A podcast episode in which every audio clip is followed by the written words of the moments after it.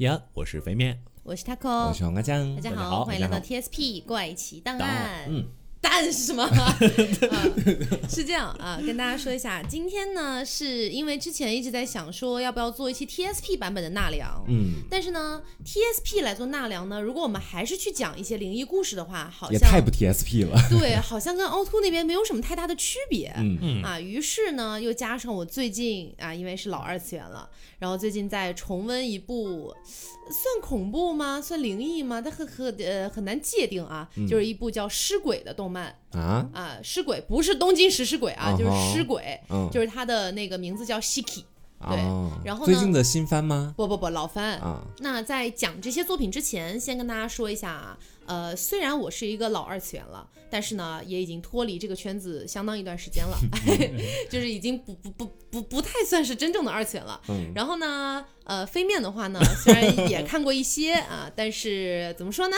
就就是是比较不喜欢看恐怖方面的。对，然后黄瓜就不说了，黄瓜基本上不太看动漫我。不太我不太爱看动漫。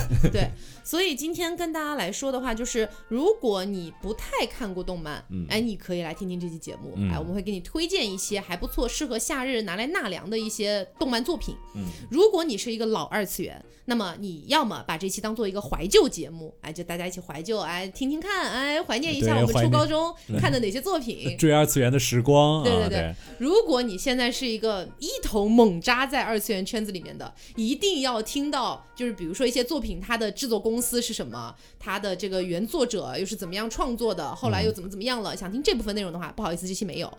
对，所以 所以如果你期待听到很专业的分析什么的，这期是一个纯分享。所以如果你期待听到很专很专业的分析什么的，你就是这期不太适合你啊，就这个样子。嗯好，那我们先来看第一部。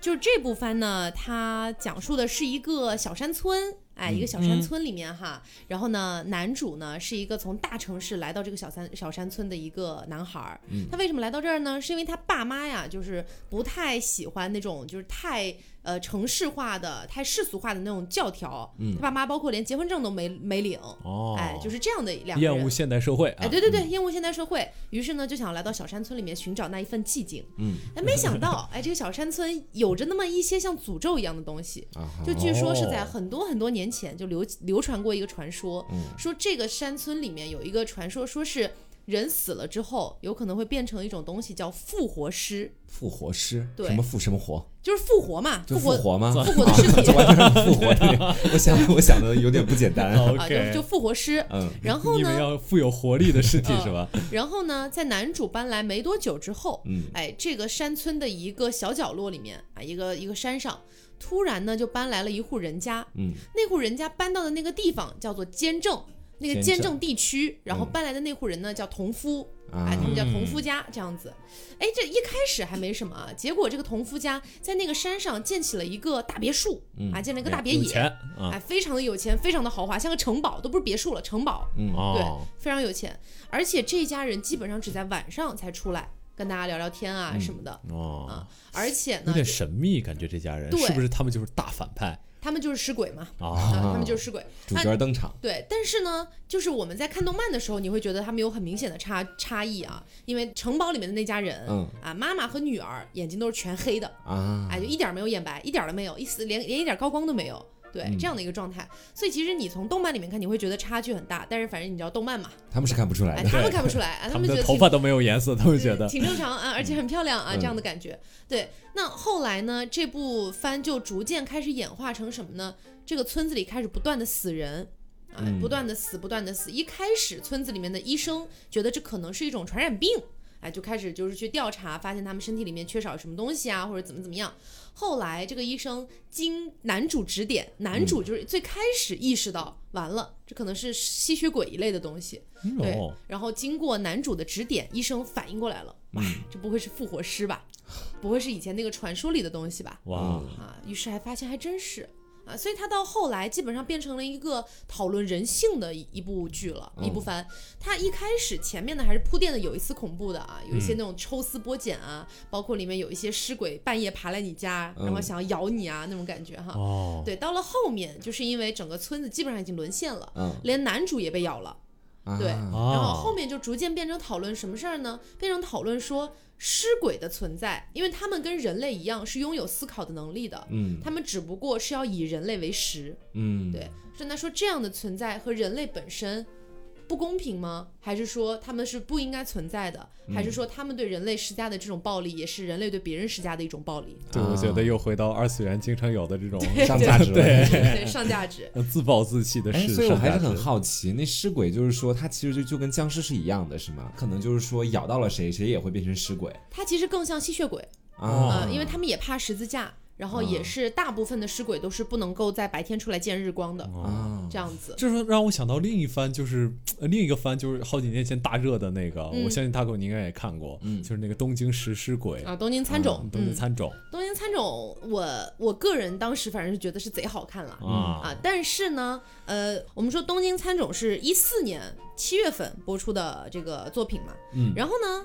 基本上是同一时间吧，就是在那个一四年十月份左右，相当于差了不到两三个月的时间，哦，播出了另外一部番，叫做《寄生兽》。对，我记得这两个啊当时竞争还蛮激烈的，好对，然后当时我就成功的被拉到了寄生兽那边呃去了。可以没看东京参种是吗？我看了，我看了，啊当然还是要看，但是就没有接着往下看了。啊比，如说到了第二季啊什么的就不太看了。第二季被封了嘛，不知道后来对，其实我们今天讲到的很多番都是在二零一五年的时候哦被咱们国家纳入了这个就是禁播名单。对哦，对，所以大家听听就好啊，不用去看，也看不到啊，这样子。呃，刚才说这个尸鬼，就是这个 Siki，它是一零年嗯七月八号播出的，哦，那其实有可能算是东京参种的前辈是这个样子，大前辈啊。哦但是实际上他们没有什么太多的血缘关系，对，哦因为东京参种讲的虽然也是有点像吸血鬼那种感觉，但这个题材本来就已经。太太烂大街了，嗯对，所以其实他们俩没有没有所谓的什么抄袭啊或者什么的，只是名字上你会觉得有点像，一个叫东京食尸鬼，一个叫尸鬼嘛。而且他俩故事线展开也不一样，因为我、嗯。我记得我有看过第一部的《东京残种》，嗯，他好像跟那个你刚说的尸鬼什么，在一个山村里面住到一个那种古堡里面，啊感觉不一样，这个人家名字里就带了东京啊。对，除了打来打去的那个、对，我觉得除了都吃人之外，其他还是有很大的不同的。是。是。但是估计是那个价值的探讨，应该是所有日本动漫都会上到那个，就是嗯到底我们跟人有什么区别？为什么我们要死？包括寄生兽后来也有在上升这个价值，嗯。对，包括我后来看寄生兽，我都觉得有点像环保番那种感觉，呼吁大家环保。我我觉得能量，我觉得寄生兽上的感觉稍微高级那么一点点吧，嗯稍微有一点点，就是因为寄生兽毕竟它它它它呃。它它跟那个思人类的思考模式是不一样的，然后尸鬼的话，全部一共是二十四话，嗯目前来说呢，嗯，好像在一些比较大的网站上是不太能找到的。嗯呃，我也去看了一下那个禁播名单，好像尸鬼不太被划到禁播名单里面去啊啊。具体有没有，我我不不打包票啊。是哎，那他那个吓人是怎么吓？是那种 jump scare 的那种？没有没有没有啊，他是心理恐惧。哦他没没有没有 jump scare，他就是那种，就是你上一秒，他他里面经常有一些那种很很经典的一个桥段，因为他们尸鬼已经变成了一个小组织了嘛，嗯所以就是会分配任务啊，说你今天晚上你要去干掉谁，或者说把谁转化成我们的同伴，啊，，对，有组织有目标，对，所以里面有一个叫清水会，呃，嗯她算不上女主吧，但是也算是戏份比较重的一个女的。她就会就是穿的很漂亮，然后走在夜路上，然后遇到一个比如说她朋友的爸爸她朋友的爸爸，然后走过去说：“嗨，大叔，你去哪里啊？”这个大叔说：“啊，回家啊，什么什么的，就错开走。嗯”走了没两步，这大叔才会反应过来，他不是死了吗？啊，就这种恐怖这。还挺吓人的，对，啊是啊，然后在他站在原地思考他不是死了的嘛时候，那个清水会可能就会把双手伸过去了。啊，对。这还挺吓人的，我觉得 jump scare 吓人，你知道吧？对，然后包括尸鬼，呃，我觉得很经典的一个画面应该是前几集的时候，具体哪一集有点忘了。嗯，呃，前几集就是男主的一个好基友叫做小彻，嗯。那小彻死的时候是特别经典的一个桥段，因为当时也是派清水会过去杀掉小彻的，因为清水会这个女的吧，她喜欢男主，嗯。然后呢，她又见不得男主跟别人好，哎，啊虽然啊有点病娇。虽然人家完全是友情啦，对。啊，然后当天晚上呢，清水会就整个以一个非常扭曲的姿态，你知道吧，脖子歪着呀，手耷拉着那种啊，就想要那鬼的啊。鬼的那个就样子。丧尸的样子对，然后从床底下这样一点一点伸出来啊。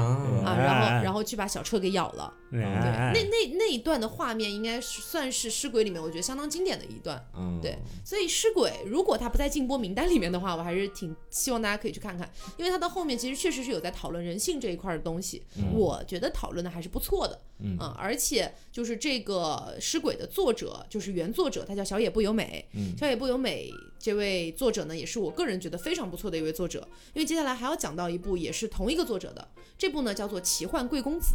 嗯你听这个名字，你会觉得有一点儿道总裁番有点富贵，有点富贵啊啊。我一开始看的时候，就乍一看这个名字，我以为就是讲那种什么欧洲贵族啊，什么什么的。万万没想到啊！结果当我一看到这个作者的名字是小野不由美的时候，我就知道不一样了，啊肯定不一样。会跟恐怖沾点关系是吗？对对对，《奇幻贵公子》是零六年的作品，更早了。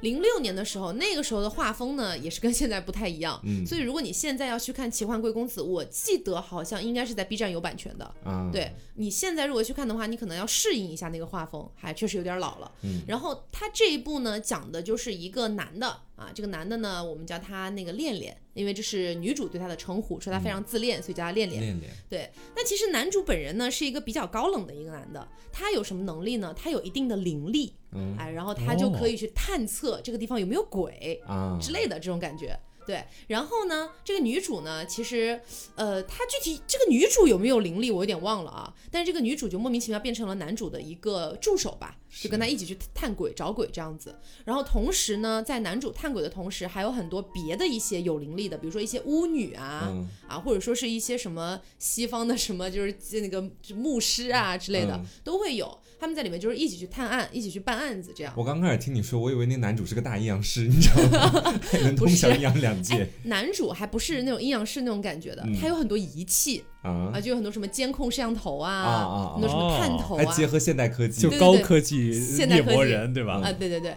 然后因为这部番它也是相对来说比较老了嘛，十几年前的番了，所以它前几集的话，你会感觉故事有点老套，嗯，哎，就是可能就是说什么学校里面发现有一栋楼闹鬼啊，亲眼都能猜得到哦啊。啊，对对。对对，然后最后猜出来，最后探出来里面这个鬼是什么，发生了个什么事啊，什。么第十三级台阶啊，这类似的东西，类似这种感觉吧，嗯。就是反正你看前面你会觉得，哎呀，好老套啊，就是怎么怎么这个样子呢？但是你要铭记的就是它是太老太老的一部分了，嗯。OK，所以你要对它有一些包容。看到后面还是不错的，后面有一些比较独立的一些剧情还是不错的。嗯嗯然后呢，呃，接下来跟大家讲一个就是近几年的吧，呃，虽然也不是特别近了哦，也是六年前的作品了，嗯，但我个人是非常非常喜欢的。什么？我记得我应该是在凹凸还是在 TSP，我有提过一嘴，叫《野良神》。我好像听你讲过。哇，我这是逢那人必安利，是凹凸讲的，哦你 TSP 没讲过。我真的是逢人必安利。嗯就是这部呢，让我觉得它最神奇的一点是，它也是有那么一点灵异神怪类的，嗯。但是呢，主角是一个神，嗯。主角是一个卡米萨嘛，哦，然后呢，他是一个什么神呢？他是一个就是野良神。不是不是也 不是不是，反正男主呢，他不是一个什么好神，嗯。他不是给大家带来福气的，不是这些的。嗯，他是给人带来就是他他的他的能力，他是有把剑。这个剑可以斩断一切的东西，啊，啊，就什么东西都能斩断。我好厉害哦！你想一想，你你比如说你们俩猜一下，他能斩断什么东西？如果我告诉你这个设定，什么都能斩断。能够斩断人的感情吗？对，爱情友哇，情，我真的秒速猜到，你 对我其实也猜到，但我说的慢了一点。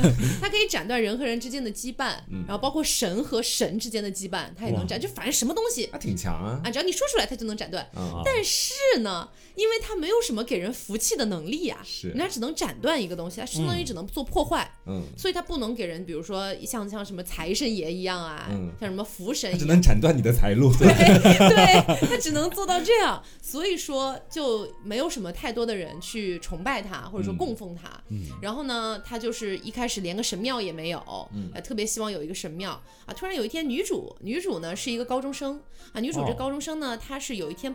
一出了一个车祸还是怎么的哈，一个不小心变成了一个叫生灵的东西，生灵。就他人还活着，魂魄也留在他自己身体里面，但是他有的时候一不小心哎，魂魄就就掉出来出来了魂就跑出来了，然后肉体就在旁边睡着了。啊，然后跑出来的时候呢，我它那个灵体的尾会带会带有一个尾巴，很长的一个尾巴。对，然后他就有一天就跟男主见面了玉。藻前啊哦，这是 对，后来他俩是有感情线的。嗯后来有一天是这个女主一直听这个男主说很想要一个神庙啊，嗯一直在存钱啊，每每每一次每一次给别人办事儿都只收五块钱、五毛钱这种。这么可爱吗？对，很可怜，然后存了一大罐子的那个钱，但是呢，哦他又很相，他又很封建迷信，他每次都会，比如说路边有一些老太婆在那摆摊卖一些符咒什么的，他就会花很多钱去买那个符咒。啊，神吗？那个神吗？对，，那个神，神为啥？他就脑子不太好使，对，脑子不太好使。后来女主知道这件事情之后，就天天骂他嘛。嗯骂完之后呢，女主就想，既然你这么要这么想要一个神庙啊，我就送你一个吧。嗯但是你说她也不可能真的去给他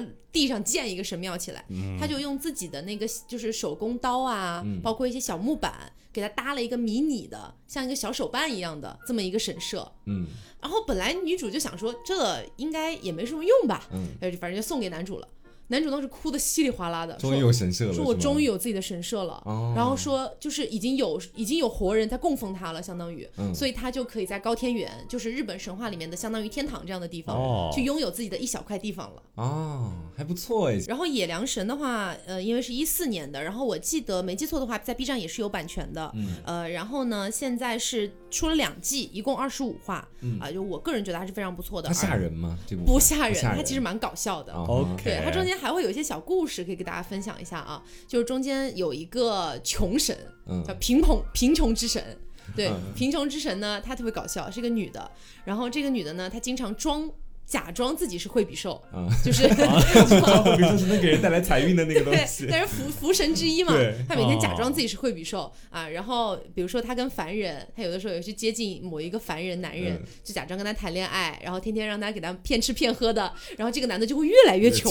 对改变不了他自己的本来的能力。对，这个男的就越来越穷，穷到后来就实在是没办法了，就想跳楼了。嗯然后呢，哦就在跳楼的过程当中啊，这个时候男主赶到了，嗯男主就跟他一起跳。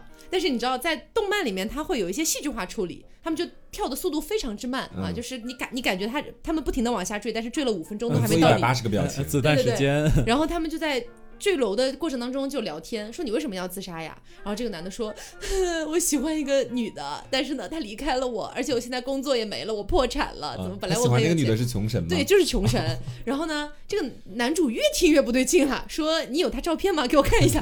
一看就是那个贫穷之神，说你赶紧离开他吧，我帮你你跟他的那个关系斩断就好了。对，所以中间会穿插很多就是很有意思的剧情。就是就有点像小预言的感觉，对，很好笑，但是中间它是也有一些主线的，嗯就是对，就是主线是稍微有一些阴暗的、啊，就是反正他们也有一次去了地，去了去了那个地府，地府。对，嗯就他们到了黄泉地府，然后嗯遇。到了一个就是日本神话里的母神，哦就是他的那个读音稍微有点争议吧，因为他在日语里面读发的是鸭，啊。然后呢，他到底是读伊邪那美还是伊爷邪那那美啊？反正我觉得这个不是那么的啊对，不是那么的有所谓吧啊嗯。反正就是遇到了他，然后中间也发生了一些故事，还拯救了那个惠比寿嗯啊等等的，就是那个故事是。比较跌宕起伏的，然后我也一直在等待他出第二、第三季，嗯因为他一五年出完第二季之后就没有再出过了。到今天已经有五年了。，对，然后漫画呢是以非常龟速的速度在更新，我也在看，但是呢就更的很慢嘛。然后呢，你也很期望它可以出第三季。哇，你这样说的我都不想追了，你知道吗？因为啊后面感觉后没有后续。哎，对，我真的觉得这是就像看一本小说，结果发现它已经太监了一样，就可以去看漫画吗？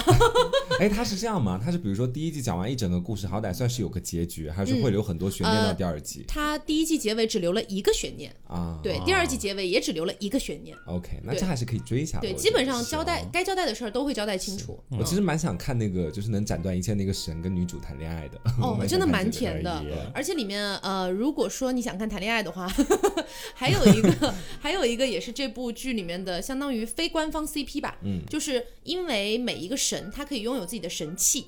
嗯这个神器呢，都是由人的灵魂变成的，嗯人死了之后产生的灵魂变成的神器。然后呢，男主呢，因为他是一个比较落魄的神，嗯所以他一开始的那些神器呢，都比较嫌弃他，嗯然后他又很爱出手汗，那些神器又爱被他拿在手里，知道吧？抽死了。对，一第一集就是有个一个女的神器说叫半音，说我真的不想再跟你继续下去了，你跟我解除吧，好不好？我要走了。放我一条生路吧，哥哥。对，然后去了 去了学神那边去，就是非常的富丽堂皇，是还很开心。然后后来男主有一次因为手上没有神器啊，他什么也干不了，于是呢，他有一天在路上遇到了一个妖怪，嗯他正想斩断他，发现自己没有神器，这可咋整？然后他就定睛一看，发现黑暗的那个黑黑暗的一个灯光当中，哎，有一颗小小的正在漂浮着的一个人的灵魂。嗯，他就不管三七二十一了，先把他抓过来。是女主飘出来的魂？不不不不，不是女主，不是女主，算算男二吧？啊对，叫雪鹰。啊然后呢，他就给他赋予了雪这个名字，然后说你以后就成为我的神器啊。那个我跟你讲，他那个召唤和那个杀妖怪的那个动画 CG 做的相当漂亮。哦，而且他那个音乐相当洗脑，就是那种噔噔噔噔噔噔噔那那那种感觉啊，非常非常非常有感觉。对，然后呃召唤出来之后，这个雪鹰的驯化过程也很有意思。就你看前几集，他还没有完全的被教训过来，因为他好像才十四五岁的一个小男孩儿哦，啊、死的也是很突然的，青春期，对，死的很突然。小孩子叛逆着呢。嗯，而且死的很惨，就他具体怎么死的，我不记得动画里面有没有交代了。嗯哦，呃，因为呃，他是这样的，就是你每一个神去获取、去绑定一个神器的时候，你会知道他生前的故事，嗯所以当时而且能感受到他的痛苦，所以当男主收服雪鹰的时候，嗯。去感受完他的那个生平的故事的时候，痛哭流涕，痛哭流涕，抱头痛哭，对，所以他对雪鹰有一定的容忍度。这个男主真的还蛮可爱的，嗯。感觉是性情中中中神。对，然后他一开始雪鹰很不听话，嗯。一开始他就觉得凭什么我死了，然后小小偷小摸的事情也干了不少，嗯对，然后还想偷窥女主洗澡，啊，啊，对，反正一开始确实干了很多事儿，而且在这部剧里面有个设定，就是说你神器是神的一部分，嗯所以你做了坏事儿的话。一切的那些恶果都会反噬到神的身上，哦，对，反正就在在身上长一些就是黑黑紫紫的东西。然后当时男主男主几乎全身都长满了，就是因为他收的那个小灵魂嘛，那个对血，对，然后后来他们就要进行一个仪式，这个仪式它具体的中文名字我有点不确定，但是大概的读音应该是拔气之类的东西，嗯。啊，就是可能你要找另外的三个神器，然后对雪鹰去进行一个就是施法的过程。净，化他们，然后一定要哦。他、一定要他从内心彻底承认这个错误。啊，然后他才可以被净化过来，然后神也才可以继续活下去，不然他甚至会被害死。啊，对，所以最后雪鹰就是通过了这样的一个一个仪式，后来就慢慢变乖了。对，哦，所以你前面说那对 CP 是啊对他跟雪对对对雪鹰吗？哦对对对，，他也算是一个就是说非官方的，但是大家吃的还挺香的一对儿 CP。哦 OK，是男男啊不错 啊，那又怎么样？对，呃，这个是野良神。还有一个作品呢，叫做《佐贺偶像是传奇》，哦，佐贺偶像是传奇，我觉得算是今天讲到的里面相对来说比较小众的一部啊。嗯呃，这部比较搞笑，就是说你光听这个名字，你就觉得它应该是一个偶像的一个番嘛。对，都偶像都出现在名字里了。对对，佐贺偶像。实际上呢，它讲的是僵尸的故事。哦，对，就是说女主有一天她要出门上学啦，非常的开心，啪被车撞了，嗯，然后呢就在就醒来之后发现自己变成丧尸了，啊，神展开真的是，对。很可以然后。，然后在佐贺这个地方啊，嗯日本的一个啊。小地方，然后呢，就是说那个一个经纪人找到了好几个这样的丧尸，嗯。啊，美美少女丧尸，然后给他们化妆，化的像正常人一样，让他们上台去跳舞啊、唱歌啊什么的，就主就就 从丧尸变成偶像的这么一个故事吧。嗯，就整体来说是比较搞笑为主啦，对，没有没有那么恐怖，所以我觉得如果大家比较害怕看这一类题材的一些作品呢，我觉得可以，其实可以从看这部对，可以从这部入手，这部在 A 站是有版权的，啊，还真是蛮励志的。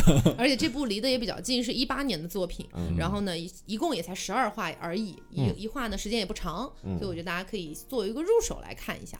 嗯然后呃，接下来跟大家讲一个，就是应该有很多人看过的，叫做《暗之居》。暗之居哦，什么啊这个是真的看过。暗之居是之前也我我印象当中，现在 B 站应该还有版权、嗯吧？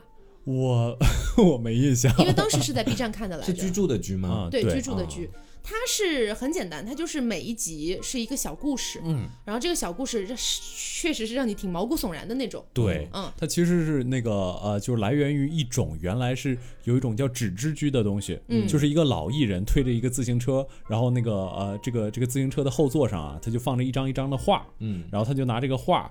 根据这个画来给这个小朋友们讲故事，嗯。这种那个这种这讲讲故事的方法就叫纸质居。对，啊。就一张一张的版画，然后一张一张给咱们抽，然后给咱们讲故事。然后暗之居大体上就是这个，按照这种版画的这种画风，包括它的片头，其实也是一个，就相当于一个老人，他就在说暗之居要开始啦，什么东西的啊、对，所以这个的话，我是觉得前几季一前一二季吧做的都还不错，嗯确实是有些故事蛮吓人的第，三季就开始有点走下坡路了，往后面有点拉垮了。嗯对，好像现在量不行了。好像现在一共出了四季还是五季了。好像已经到第七季了，我看啊对，这么多了吗？你要不要什么时候去看看？哦不不不不，自从他后来拉垮了，我就不太看了。对，但是这个前面的还是比较推荐的，它是一三年七月份播出的。嗯对，然后这一部的话，如果单从前两季的品质来看，我还是能打个比较高的分数的。OK，、嗯这个呃剧最大的特点啊，就是它呃它就跟我们之前讲的白鬼有点像，嗯有点像在于什么呢？它那白鬼的行动模式，包括这个所有剧里的这个妖怪的行动模式，它不因为人做了好事儿或者坏事儿而改变。嗯，就是他如果真的看上你了，这个鬼看上你了，他不问缘由的把你弄死。给我印象非常深刻的一个故事啊，这故事叫叫参拜。其实这个故事你要真的听这个故事的情节，会发现情节其实很简单，就是有一个人他在那个他跌伤了腿，在医院里住的时候，发现有三个人经常看他，嗯，就是这样。对啊，摔伤了腿，然后到其他村子医院里，发现有有很多人看他，是这样。，对，是他在在那个地方住院的时候，发现有三个人一直看他，三个人、嗯。有三个人一直看他，嗯。然后这三个人其实也没有什么，就是呃，比如说你晚上睡觉躺的时候，突然发现这个病床外面有三个人影，就齐刷刷的站在那里，很诡异。很诡异，嗯。而且呃，最恐怖的事情，其实说起来也没那么恐怖了。就这个男男子出院的时候，然后之后他打了一辆出租车，结果发现这三个人就在落日的时候，那个落日的黄昏，天空像血一样红，只有三个黑影，他们就在那个医院的楼顶上，三个人一起做着一个参拜的动作，啊，就是。用手从上往下那么慢慢的拜，然后三个人非常非常的整齐划一，他那个是一瞬间就有点那种击中你的灵魂的那种恐惧感，天哪，就有种宗教仪式般的恐惧感。有点邪教的感觉。是，嗯，因为《暗之居》它整体的风格会比较偏向日式恐怖，嗯，它不会说突然给你呃，一般很少也有了，但是很少给你来一个 jump scare，对它基本上都是让你觉得哇怎么会这样越？想越害怕。对因为我记得里面还有一集是呃不记得他那集的名字了，但是我们可以简称为大笑。嗯。就是说有一个男的，然后呢，他有一年跟他老婆一块儿回娘家，嗯。哦然后呢，他娘家那边有个习俗，就是每逢某一天，他们全家人就要在庭院里面一起大笑，嗯就哈哈没有没来由的就在那大笑，嗯那笑的就是越笑越恐怖，像就像是脸上戴了一个一直在大笑的假面具一样。有点像那个小丑的那个面具。对对，就一直在笑，然后这个男停的吗？不停的就一直不停的不停的一直笑，嗯这男的就不明白为什么。呃，我记得大概的剧情应该是好像他们要用这种笑来驱逐某一些东西，对，驱逐妖魔鬼啊怪什么的这。种感觉。他们没有得病，只是用它来驱逐。对，但是你就会觉得很很诡异啊，很诡异这对我种行，为。我记得这集后面是就是呃，他们全家呃，就就爸爸跟妈妈都去笑了，结果小孩子说让小孩子一个人去睡觉，结果小孩子半夜想起来上厕所，结果发现，在笑的大人们都已经脸变成了某一个很诡异、很诡异的样子，然后就慢慢的朝他走过来，然后这集结束。啊，那后面的故事岂不是不敢想？他会给你留很多悬念。嗯是啊，对就很日式恐怖了。嗯，然后跟《暗之居》是同一个公司制作的另外一部叫做《卡哇崩》。呃，哦，卡哇崩这部的话，好像呃，它有没有正式的官方的中文译名我不太清楚，但是好好像有一个说法是叫什么“摄影惊魂”还是类似的这种感觉啊，好港片儿的感觉。是，就类似的感觉。呃，卡哇崩它它有一个很奇妙的地方，它跟《暗之居》其实差不多，都是每一集一个小故事。嗯啊，这个小故事也是那种泡面番啊，哎日式恐惧的。嗯但是呢，它有一个跟暗之居完不一样的，也暗之居是有点像那种版画的形式嘛。对，但是卡哇崩它是以一个真人拍摄，嗯拍完了之后再以一种技术手法去把它绘制成动画的这种感觉。啊对，就像那个前几年特别流行的那种什么漫画拍照，你知道吗？嗯，就是那个你用你用自什么什么东西自拍，然后拍出拍出来竟然是那种漫画的效果。现在也流行现在流行吗？好 突然觉得我活在几年前，你知道吗？OK OK OK，对。然后卡拉崩的话是一五年十月份播出的，嗯。呃，这一部的话，要我说实话哈，呃，跟暗之居的第一部比起来的话，我觉得还是暗之居更更胜一筹。嗯。对对，因为我也去看了卡拉崩，然后基本上看了几集之后，觉得一头雾水，你看不懂吗？还是怎么？不是看不懂，就是没有怎么吓到我。啊！我不是不太不太明白他有一些集数的那个恐怖的点在哪儿。它有点给你那种一点一点的诡异感。嗯你要是真的对那个诡异感不怎么太感兴趣啊，怎么还不吓我？怎么还看不吓我？过去了就那，对，那过我真是泡面番。嗯，对对对对，不过说实话，卡哇崩在大学的时候是有吓过我的啊。说你的胆子那么小我啊！胆子，嗯不，哦，反正就是我们大学的时候是有那个，就是也是试胆，就大家没，嗯 就大家一块儿去看这个。嗯我们大学的时候还试胆试过那个库布里克的《闪灵》，就那个其实也蛮吓人的。哎，其实我当时看《闪灵》的时候，我也没怎么被吓到。嗯哼，我不知道是因为什么原因哈，就是反正呃，我看《闪灵》的时候，我觉得就是有些音效，可能你乍一听还挺吓人的，但是可能因为我已经知道《闪灵》它最经典的那些画面是什么了，所以我再去看就觉得还好了。闪灵其实是一个，嗯，反正它它吓人的地方跟其他东西吓人的地方不一样。嗯，其他的很多可能 jump scare，包括刚才讲那些日式恐怖，它让你余味无穷的那种。嗯闪灵它是非常非常诡异的视点。它比如说，呃，我我印象很深刻啊，就是那个小男孩儿他在那个客厅里骑着那个那个那个就是小自行车的时候，嗯结果从他后面有个有个视点一直在跟着他，啊就，拍摄的视角，对拍摄的视角，按理说这种视角是不可能存在的，而且这种视角一般来说啊，在电影里是比较就是不常用的。为什么呢？因为它会暴露，就摄像机是是是一个机器，就是它一直在跟着，一直非常平滑的跟着这个小男孩的感觉。对，但是由于在这个电影里的使用，导致这个东西成了一个叫鬼镜头的东西，嗯就是非就好像是一个鬼在追那个小男孩啊，这种对是，而且这个小男孩就是一无所知的样子，就鬼视角嘛，对鬼视角，嗯，好。那刚刚我们有提到《东京参种》跟《寄生兽》，嗯，这两部我记得没记错的话，应该都是在禁播名单里面的。呃，然后呃，还有接下来还有一部也是进了禁播名单的啊，《进击的巨人》啊，这个看过，呃，其实当时一开始因为太火了。这太火了，对，一三年播的嘛，一三年播的时候就太火了，那时候对那那时候感觉你只要是个人，你就必须得看。对，就感觉这种感觉世界上所有人都在聊这个。嗯嗯，对，然后呃，后后来但是巨人有一点好，有一点好是好在虽然它被禁播了哈，嗯但是它后面的质量一直没有下滑。啊，哦这倒是，对我后面有关注它的豆瓣评分，其实一直都在走高，对对对，它整个包括制作的水平，包括节奏的掌握，包括整个画面、音乐、配乐什么的都没有任何的下滑。嗯，哎，你会不会感觉那个《进击的巨人》的画风非常非常恐怖，就是有点像伊藤润二的那种感觉？你是说画巨人的时候吗？呃，不是，就是画普通人的时候也是。我记得漫画里画兵长他那个处理阴影的样子，也让我想起伊藤润二。也，因为我没有看巨人的漫画，看的动画我就觉得还好。嗯嗯，行，我推荐你们可以看一下漫画，我觉得真的是已经被禁播了耶。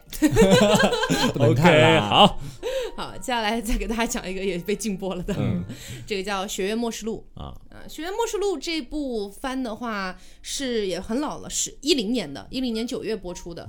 这一部呃，我个人觉得还是不错的，我是在禁播之前看的啊。嗯，OK，抢到了一个先手，呃，喜啊清嫌疑啊，呃，当时看的时候，它大概是讲的一个打僵尸的故事，嗯。啊、就是说在一个学校里面突然丧尸病毒爆发了，啊、然后呢几个漂亮妹妹，呃，就反正组成了一个战队，对什么汝窑末世录什么呃，对对对对对，就这种感觉。然后大家一起打僵尸，最后好像是最后生存下来了，嗯啊，这么一个故事。其实它基本上放在一个丧尸题材里面，没有太多的新意。嗯那但是它为什么比较火呢？一一个是因为它年代比较早了。嗯那你说一零年那个时候做丧尸题材的动漫还比较少，，还不是特别多嗯对然后呢，又加上有一些美女的成分，啊是。真的很爱这一 块，大家就是非常喜欢以《学院末世录》来创作一些同人作品。对，应该是同人作品最多的，尤其是我在小说里，就感觉呃，就感觉基本上那些呃无限流小说都要去末世录里就溜达那么一圈，嗯而且独岛雅子每次都会变成主角手里的剑，就对对对，这个样子嗯，然后呢，呃，接下来跟大家讲一个《未来日记》。呃，《未来日记》是一一年播出的，这一部当时也是火的不行啊！你我我你们你们都没有看过吗？就感觉好像听过一点点。那我说出我说出里面的一个名字，你们应该知道吧？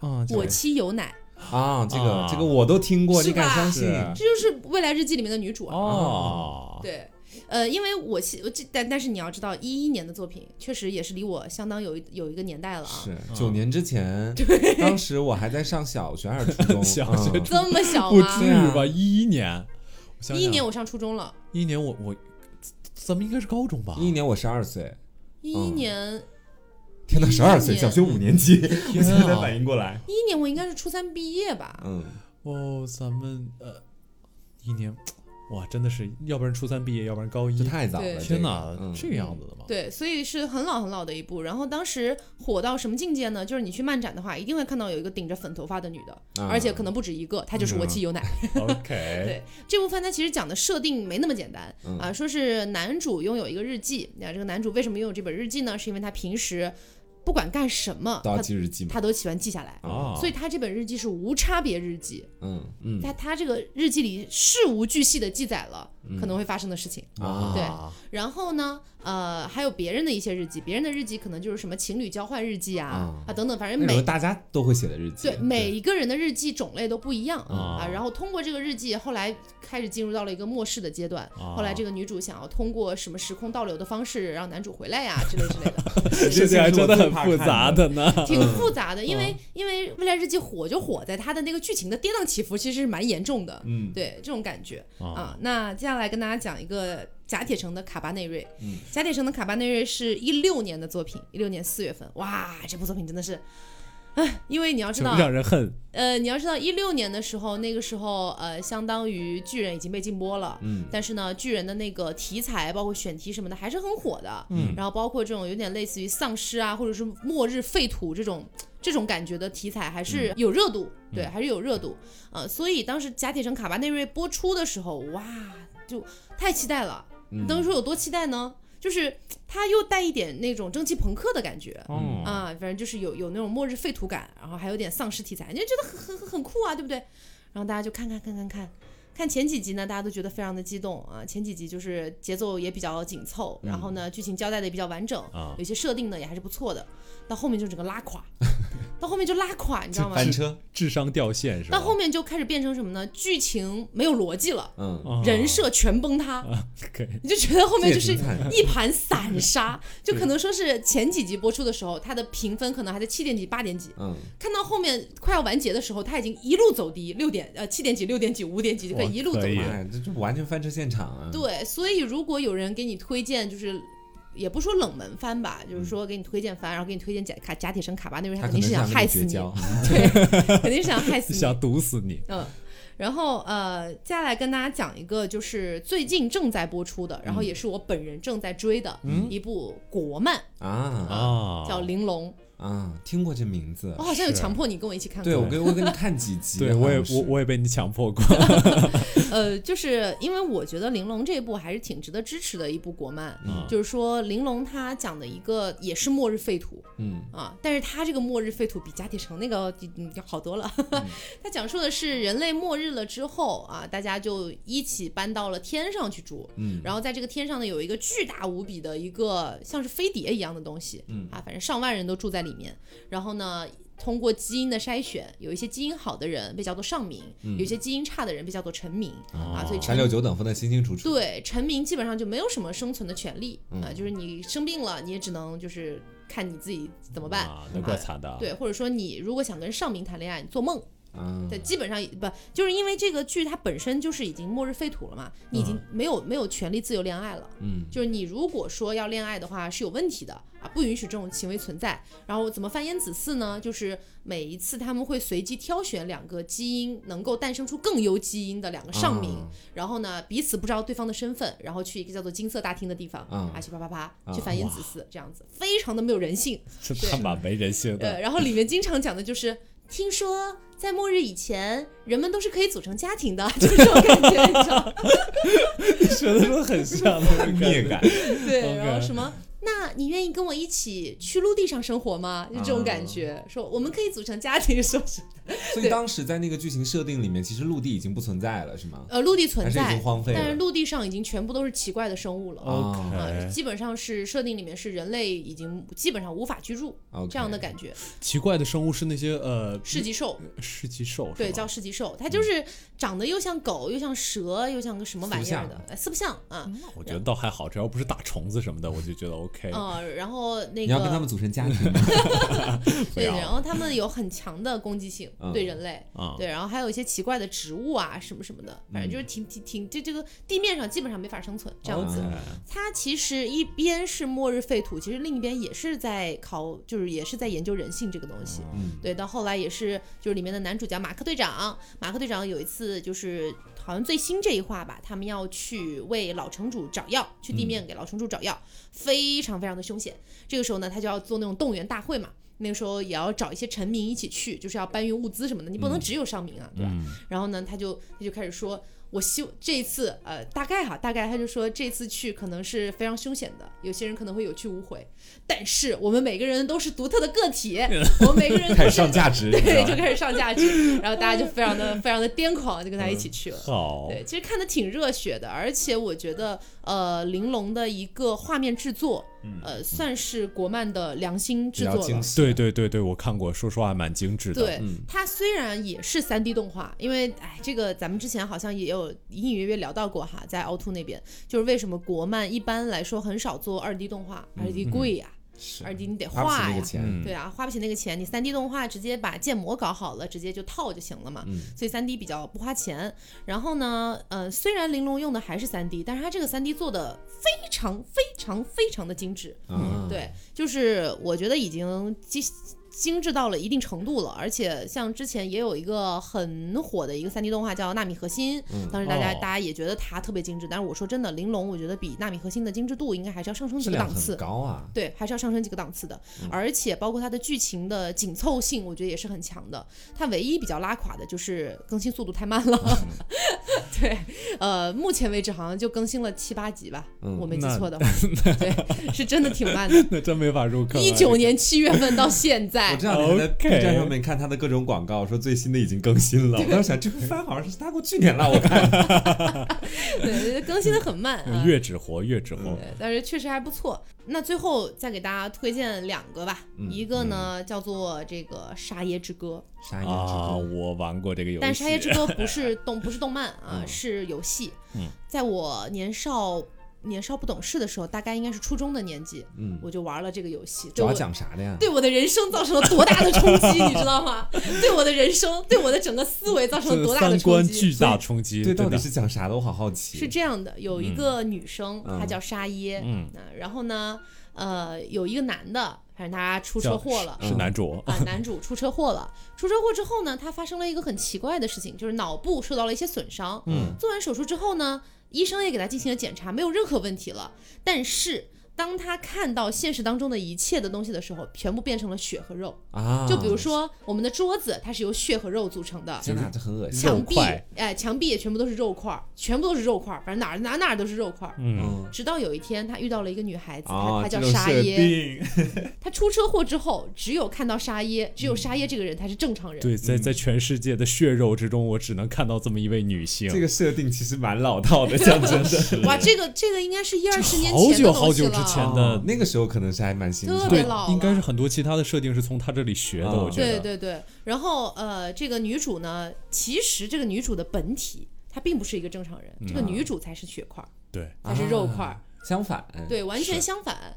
对，然后后来呢？我记得《沙耶之歌》有好几个结局，就是因为它是游戏嘛，嗯有好几种结局。我记得一个结局呢是沙耶整个羽化成仙了那种感觉，变成了什么仙子啊之类、嗯神仙之类的，然后就是反正就分开了。还有一个好像就是两个人诀别了什么的，哎，有点忘了，说实话。他俩是有感情线的，说到底是。我印象何止感情线，哦还有其他的各种线是吗？还有那个那个线，叫什么我的肉块女友？